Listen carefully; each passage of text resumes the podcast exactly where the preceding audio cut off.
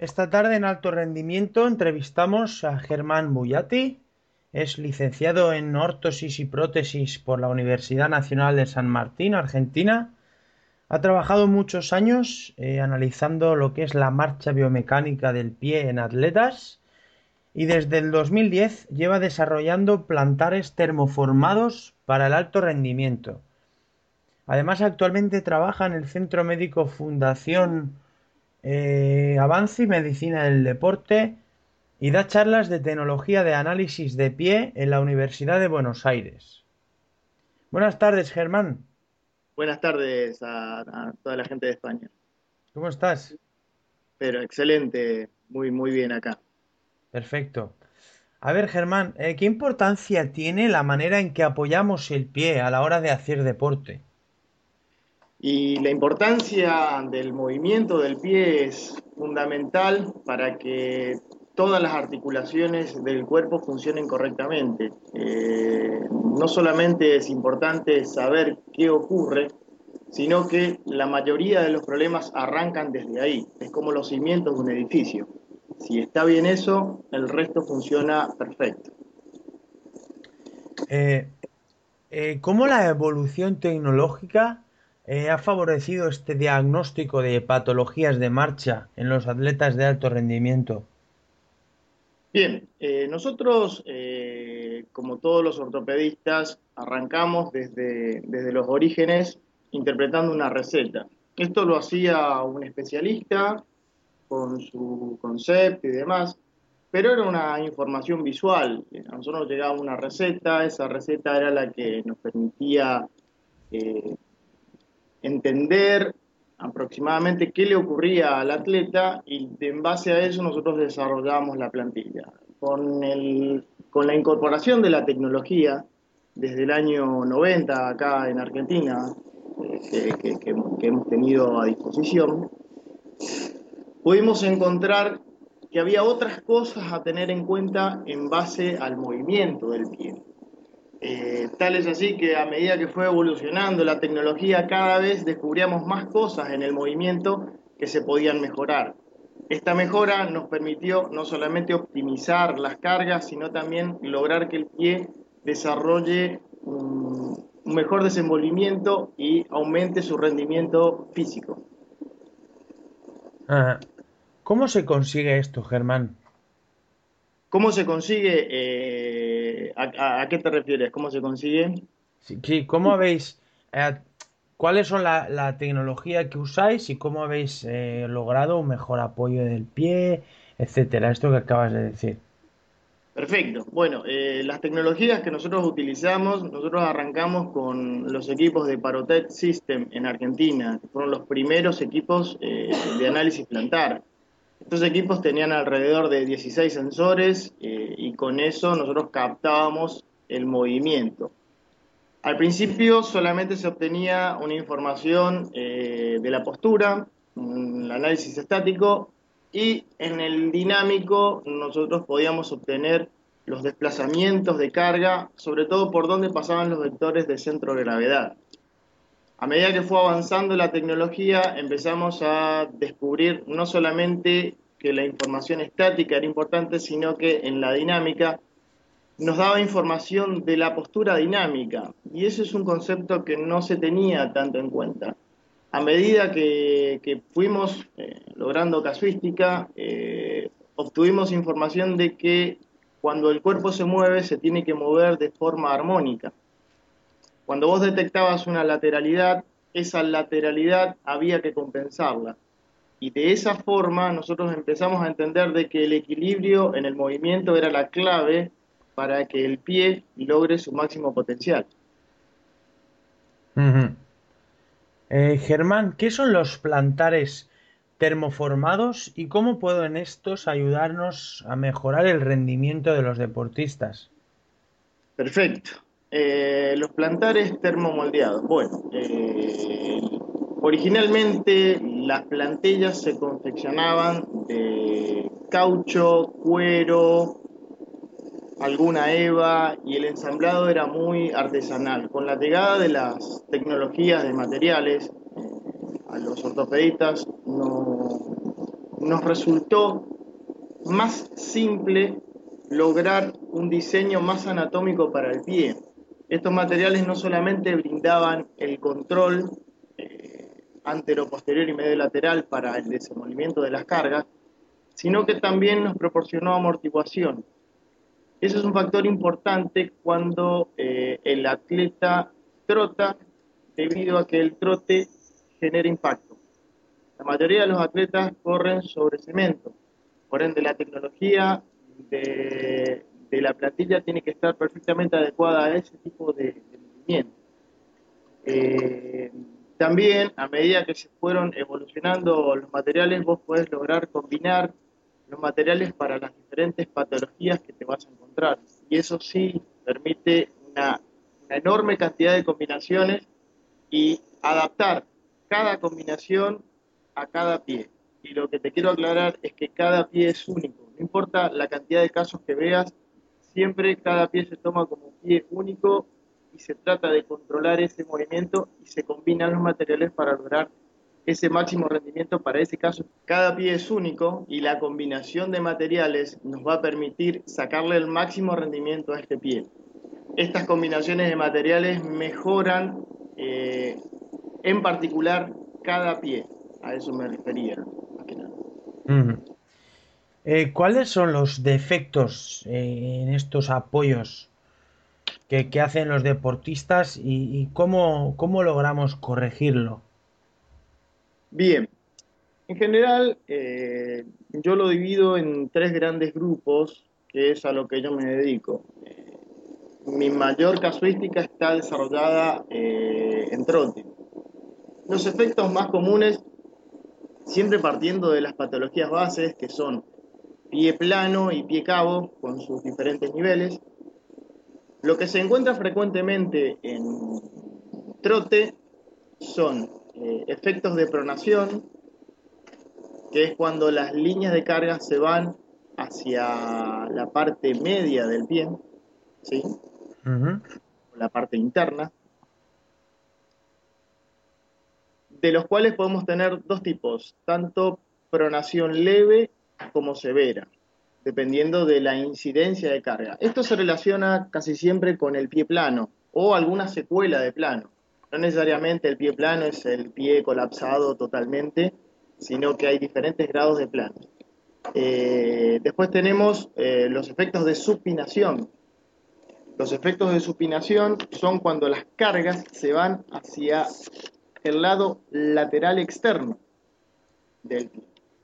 Esto en general nos da algunos problemas, eh, la mayoría de los casos, tanto efectos de pronación como supinación, nos, da algún problema en rodilla, porque no está perfectamente alineada la rodilla. Eh, también, eh, lo más común dentro de lo que es la gama de trote son los problemas de tendinitis. O sea, la tendinitis aquiliana es uno de los problemas más comunes. Y también otro de los problemas son las fascitis plantares. Todos, todos estos problemas que te estoy nombrando arrancan desde el momento en que el pie hace contacto con alguno de estos problemas. O sea, teniendo ya sea pie plano o pie cabo, arrancan estos tipos de distorsiones. Después eh, tenemos eh, las patologías de tenis. En tenis, eh, el mayor problema que se suscita es la sesamoiditis. Sesamoiditis es una inflamación que ocurre debajo del hallux del primer dedo, donde los sesamoides son dos huesitos chiquititos que por donde flexiona el dedo gordo, o el, por donde pasa el flexor del dedo gordo, debido a la fricción de rotación que genera el tenista. El tenista tiene muchos movimientos de rotación, por ende este punto es un punto crítico en el pie. El otro problema que se encuentra en el tenis es eh, la pérdida de uñas. Esto quizás no está ocasionado por una patología, sino por la mala elección de calzado pero es algo que es evidente y hay que controlarlo. Eh, después, otro de los grandes problemas de tenis son las fascitis plantar, debido al esfuerzo de rotura de, centro de gravedad. O sea, el tenista está estático y tiene que lograr un máximo desplazamiento y eso genera mucho esfuerzo en la bóveda plantar. Y es una característica de que el tenista tenga algún tipo de. Eh, y bueno, y uno de los últimos problemas que se encuentra son eh, las contracturas o cargas de gemelos. Esas son las características más importantes dentro de lo que es el tenis. Después tenemos fútbol. fútbol. Los problemas más importantes, eh, te lo voy a dividir en dos partes, eh, de niños y adultos. Los niños no tienen mayores problemas, pero uno en particular siempre se representa, que es cartílago de crecimiento. Cartílago de crecimiento es cuando se desprende el cartílago de unión del calcáneo y genera dolor en el talón. Es muy común en los nenes porque, porque desde muy chiquitos se los calza con un calzado rígido. Y eso sí genera algún tipo de, de problemas en el, en el talón. En algunos casos se ha encontrado pubalgia, que es en menor, en menor incidencia, y periostitis. Periostitis es la inflamación del periósteo a la altura media de la tibia. Después tenemos eh, los jugadores de fútbol eh, adultos. Estos ya sí generan otro tipo de inconvenientes, porque ya los, eh, la parte ligamentaria no está tan, o sea, ya, está estructurada. Por ende, la pubalgia es uno de los factores muy importantes de, problemas en, jugadores de fútbol. Pubalgia, talalgias, eh, periostitis y cargas en los gemelos son las características eh, que vos encontrás dentro de lo que es jugadores de fútbol. Y todo esto está relacionado con la rigidez del calzado y la rigidez del piso. Los mayores problemas inflamatorios que nosotros encontramos se encuentran cuando la superficie de, donde uno hace deportes aparecen con más rigidez. O sea, si la cancha es muy dura, aparecen muchos problemas inflamatorios, ya sea de pubalgia, periostitis, alergias. Y cuando las superficies son más blandas, disminuyen, pero el calzado sigue siendo rígido. Por ende, las compresiones del calzado a veces generan algún problema nos acostumbramos demasiado a utilizar calzados blandos, por ende el botín es un problema. Eh, Germán, eh, ¿existe una relación entre el uso del calzado en fútbol y la probabilidad de sufrir una lesión en rodilla? El calzado en fútbol, lesión de rodilla. Eh, no necesariamente. En general, los problemas de rodillas en fútbol están relacionados más con... Eh, a ver, voy a empezar de vuelta. Si el calzado de fútbol tiene tapones muy altos, la rotación con el pie fijo genera algún problema ligamentario en la rodilla. La mayoría de los problemas de rodilla, eh, por lo menos en lo que nosotros analizamos, está dada en la patología del pie pero cuando se realiza esa rotación de pie fijo con rodilla, ahí es donde tenemos los mayores problemas de rotura ligamentaria. Entonces, eh, Germán, ¿cuál es la importancia de la elección correcta en el calzado deportivo y cuáles serían los aspectos a tener en cuenta para esta elección? Bien, la elección del, calzado es uno de los temas más importantes a la hora de desarrollar eh, una actividad física. ¿A qué me refiero con esto? En general, este era un factor que no se tenía, por lo menos acá en Argentina no se tiene en cuenta, no se asesora bien, o sea, vos vas a una casa de deportes y le decís, mira, yo soy corredor o corro 200 kilómetros por semana necesito que me, que me recomiendes algún calzado y lo único que hacen es decirte, en este lugar, fíjate el color que te gusta. O sea, prácticamente no hay asesoramiento, o por lo menos desde, nuestro, desde nuestra en, nuestro país no se le da tanta importancia y no están asesorados los vendedores. Lo importante en el calzado deportivo, primero es tener en cuenta qué patología, con qué patología nos encontramos de base. Esta patología nos va a determinar qué tipo de calzado tenemos que elegir. Nosotros tenemos bastantes variedades dentro de lo que es la línea de control o control de pronación o control de supinación. Eh, en el calzado ortopédico es importante el contrafuerte, la amortiguación, el shape, que es el ángulo de la zapatilla, que nos permite despegar más rápido o más lento. El tipo de ajuste que tiene la zapatilla es súper importante. Y el nivel de control que nosotros logramos con este calzado para desplazar. Eh, si nosotros nos encontramos con una patología de base de tipo moderada o severa, es importante que el calzado en trote sea neutro y esa compensación se corrija con una plantilla.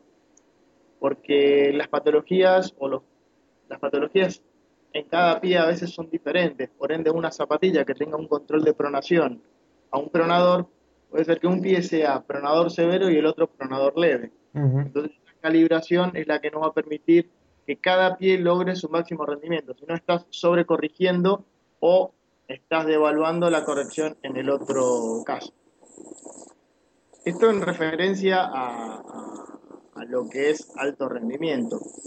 Eh, también es importante el peso de la zapatilla, dependiendo de qué es lo que querés lograr en, la parte de entrenamiento y en la parte de carrera. Los calzados de entrenamiento en general siempre son más pesados, con mayor amortiguación y mayor control, porque protegen más el pie y las rodillas, donde uno le da carga constante.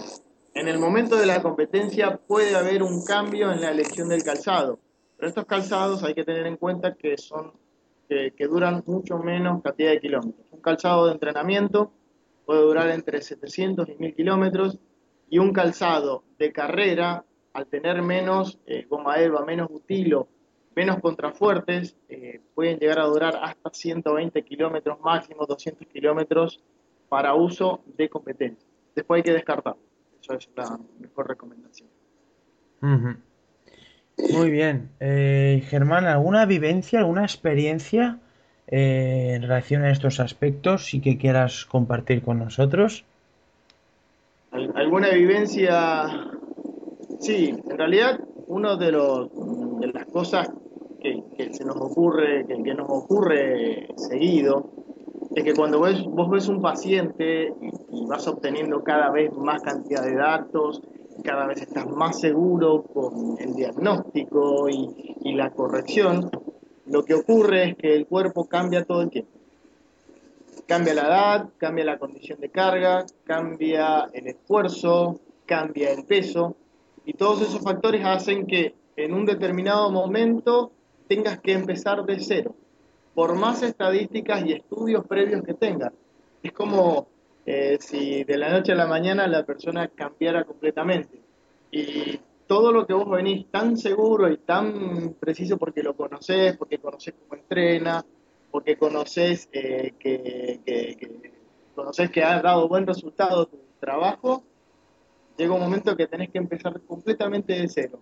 Y eso es lo que hace ponerte humilde frente a esto y tratar siempre de prestar toda la atención posible a la hora de desarrollar la plantilla. Como te dije al principio, cada pie es único y cada momento del atleta también es único. Esa es una de las cosas que nosotros no lo teníamos en cuenta y de la noche a la mañana te desayunás que eh, al atleta que venía, que venía perfecto, que venía compitiendo, venía ganando, terminó lesionado por esa confianza que uno agarra con el tiempo. Entonces, al contrario, tenés que ver para atrás, empezar de cero, tomar en cuenta lo que venís haciendo, pero prestar mucha atención a lo que venís haciendo. Muy bien, Germán. Y ya para terminar, eh, ¿qué consejo darías a, a los deportistas, eh, tanto amateurs como, como, como profesionales? Perfecto. Bueno, uno de los mayores consejos, y es lo que, lo que ahora, recién ahora se está empezando a ver, es que antes de realizar una actividad física, ya sea si, sos eh, profesional o si, estás arrancando a hacer una actividad física, es que te asesores con un deportólogo, que vayas a ver, eh, que, te asesores bien en referencia a qué tipo de calzado tenés que usar, eh, que hagas un estudio previo de análisis de marcha para que en ese análisis de marcha se compensen los defectos y de esa forma podés evitar un montón de problemas de lesiones, de contracturas, que nosotros después lo tenemos que resolver desde la lesión. Si nosotros lo podemos ver antes, eh, en medicina preventiva, no solamente que el atleta va a lograr mayor satisfacción en su trote, sino que también va a poder disfrutar más de la actividad y no pasar por una lesión para entender de que hay un problema y después de resolverlo empezar a disfrutar. Muy bien, pues eh, Germán, en nombre de todo nuestro equipo de alto rendimiento, eh, te doy las gracias por haber estado esta tarde hablando y colaborando con nosotros y compartiendo eh, tus experiencias en todo este ámbito. Perfecto, te, agradezco mucho que, me hayas llamado, quedo a tu disposición para las veces que necesites hablar del tema tener en cuenta y un saludo y un abrazo grande a la gente de España